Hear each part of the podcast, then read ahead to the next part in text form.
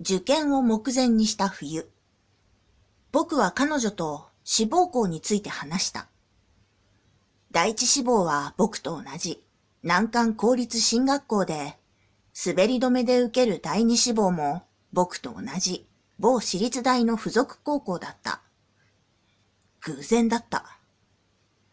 運命、なんて安っぽくなってしまった言葉を使う気はないが、僕はなんとなく奇妙なつながりを感じていた。